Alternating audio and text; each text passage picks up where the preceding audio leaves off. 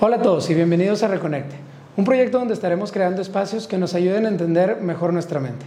Hoy nos encontramos con el doctor Carlos Augusto, que, con el que vamos a hablar un poquito sobre el tema de burnout y el trabajo, sobre todo tomando en cuenta lo que acabamos de vivir eh, pues como una pandemia. Primero que nada, doctor, platícanos eh, o explícanos qué es el concepto de burnout. Claro, mira, eh, está más relacionado a cuestiones de trabajo, ¿sí? Quiere decir, y a grandes rasgos, que si tú estás eh, con horarios muy extendidos, si estás haciendo, aunque sea lo que te gusta, por mucho tiempo y ya de una forma repetitiva, tarde o temprano, lo que puede empezar a suceder en algunas personas es que empiezan a cansarse, empiezan a sentirse sin energía, empiezan a sentir que ya no les gusta lo que hacen y es porque están muy, muy, muy metidos en lo mismo. Es decir, no tienen un espacio para que sea eh, algo que puedan introducir, por ejemplo, un hobby o que puedan tener espacio para dormir o descansar. Esto se ve mucho en médicos, por ejemplo, donde tienen guardias muy pesadas, donde aunque les gusta, por ejemplo, los residentes pueden estar encantados con lo que están haciendo, pero tienen una carga de trabajo tan fuerte que después empiezan a sentir que no lo disfrutan, que no les gustan y hasta algunos empezarse a cuestionar si hicieron una buena elección de vida al escoger esa especialidad. Entonces, eh, pero puede pasar en cualquier empleo donde le estés dando 100% de prioridad a tu trabajo y no tengas otras áreas en común, ¿sí? Ok, eso me encanta y, quiero partir de ahí em, sobre esto que comentas, porque muchas personas pasan mucho tiempo fijándose en el trabajo eh, y aún y cuando dicen, si tu trabajo es tu hobby, nunca va a ser trabajo, he escuchado mucho esa frase, eh, aún y cuando escojan algo que les gusta, si, si se enfocan nada más a esto, pueden llegar a, a, esto que se le llama burnout. Claro, definitivamente. Es decir, obviamente si, si, escoges algo que no te gusta como un trabajo, pues lo vas a odiar desde el principio, pero eso ya viene porque no es algo agradable. Pero si, como dices, tu trabajo es tu hobby y ya no tienes otra forma de relajarte, eh, pues lo podemos ver en muchos lugares. Por ejemplo, eh, hay youtubers muy famosos que están todo el día jugando videojuegos, todo el día jugando videojuegos porque es la tendencia, cierto videojuego y tienen que exponerlo, tienen que, este, también en Twitch o tienen que ponerlo y deja de ser algo que disfrutan. Entonces, eh, aunque su hobby terminó siendo su trabajo, pueden sentirse como que ahora deben de hacerlo todo el tiempo que eh, ya no lo disfrutan igual porque tienen que reaccionar de cierta manera o fingir de cierta manera que lo disfrutan, ¿sí? Y eh, termina eso por agotarlos bastante. Pero igual, como te digo, puede ser un trabajo eh, donde tú estuvieras disfrutando en algún momento de hacerlo, pero por la cantidad de tiempo que le pusiste y no tener espacios también para distraerte en otras cosas, termina por ser algo que hasta cierto punto ya no es agradable o hay gente que dice lo odio. ¿Esto es equiparable o no? Pregunto al escuchar muchas veces una canción y decir, ya, ya, ya no la quiero escuchar, o sea, me encantaba, pero ya, ya, ya ni me gusta. ¿Es algo equiparable? Claro, aquí la diferencia es de que puede ser no nada más una cuestión mental, sino también física, ¿sí?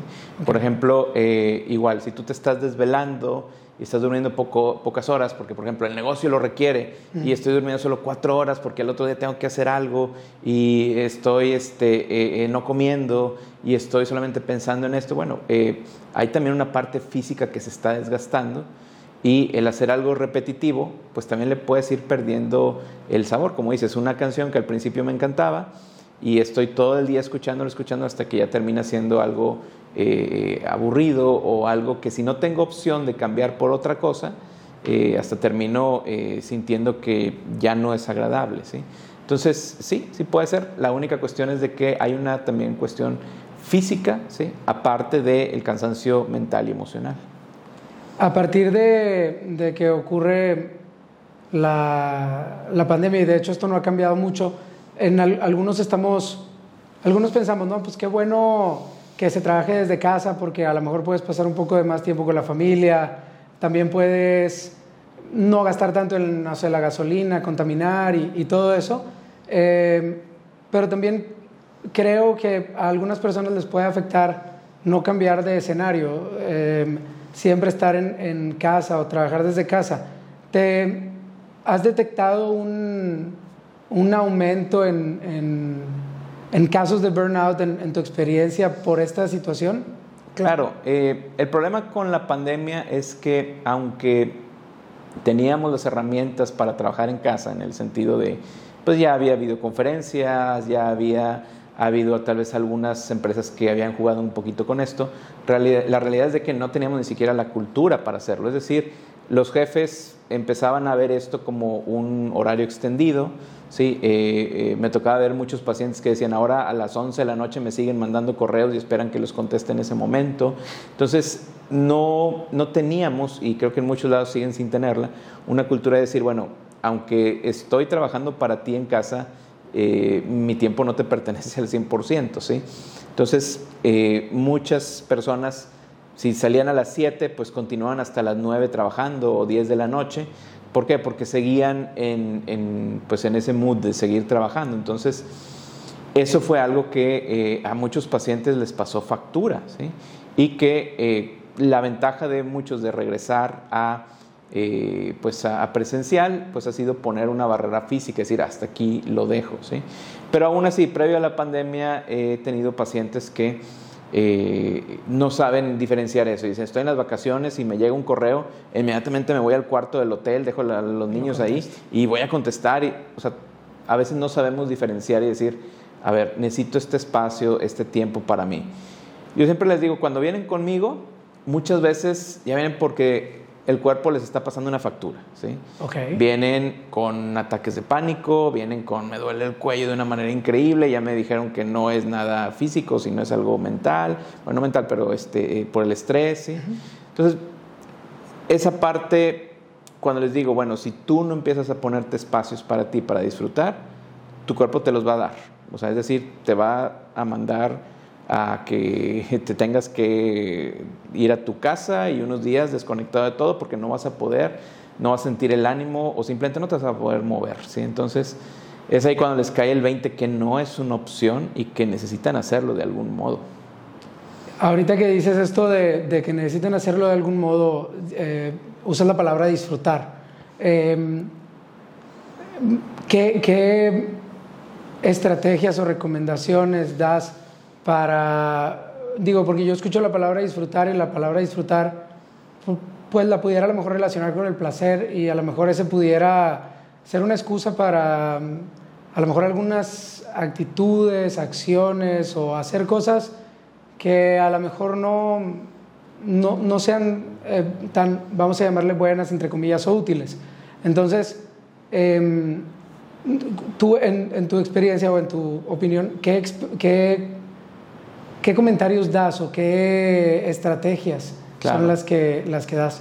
Claro, eh, primero que nada que sean actividades que, como dices, que disfruten, pero al mismo tiempo que no les vaya a traer consecuencias pues, a mediano o largo plazo. ¿sí? Como dice, alguien puede decir, eh, bueno, disfruto mucho el alcohol, pues voy a empezar a tomar todo el día. ¿sí?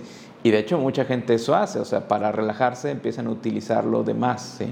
Entonces, eh, no quiere decir que no se utilicen, pero de una manera donde digas, esto no me va a traer consecuencias en mi vida social o laboral, etc. Lo otro que recomiendo es, así como tienes horarios para juntas, así como tienes horario para comer o así como tienes horario eh, para hacer un negocio, ¿sí? necesitas también horarios para ti mismo. O sea, necesitas decir sí o sí, aunque sea un día a la semana, voy a hacer esto que me gusta hacer, ¿sí? que es independiente de mi trabajo. ¿sí? ¿Por qué? Porque una vez más, si tú no te das el espacio, nadie, nadie te va a dar ese espacio. O sea, es más, tienes el espacio y dices, voy a aprovechar esto para ser pendientes. Entonces, también necesitas organizarte en base a darte prioridad a ti mismo. Nadie te va a dar ese espacio, nadie te va a hacer ese huequito, tú necesitas hacerlo. Y creo que está padre eh, por cómo comenzamos. Eh, y ahorita podemos cerrarlo y, y este es un comentario que quiero hacer que por más que te guste tu trabajo, eh, no deja de ser una obligación. Entonces ahorita dices, el disfrutarlo o date tiempo o los espacios de tiempo para, para hacer algo que disfrutes, pues si disfrutas tu trabajo, de todos modos es una obligación, de todos modos tienes que dar resultados, de todos modos eh, tienes ciertas metas que alcanzar. Entonces, eh, pues yo creo que de, de, estas cosas a lo mejor piensa mejor en el ejercicio, piensa en salir a jugar, piensa en estar con tu familia o con amigos.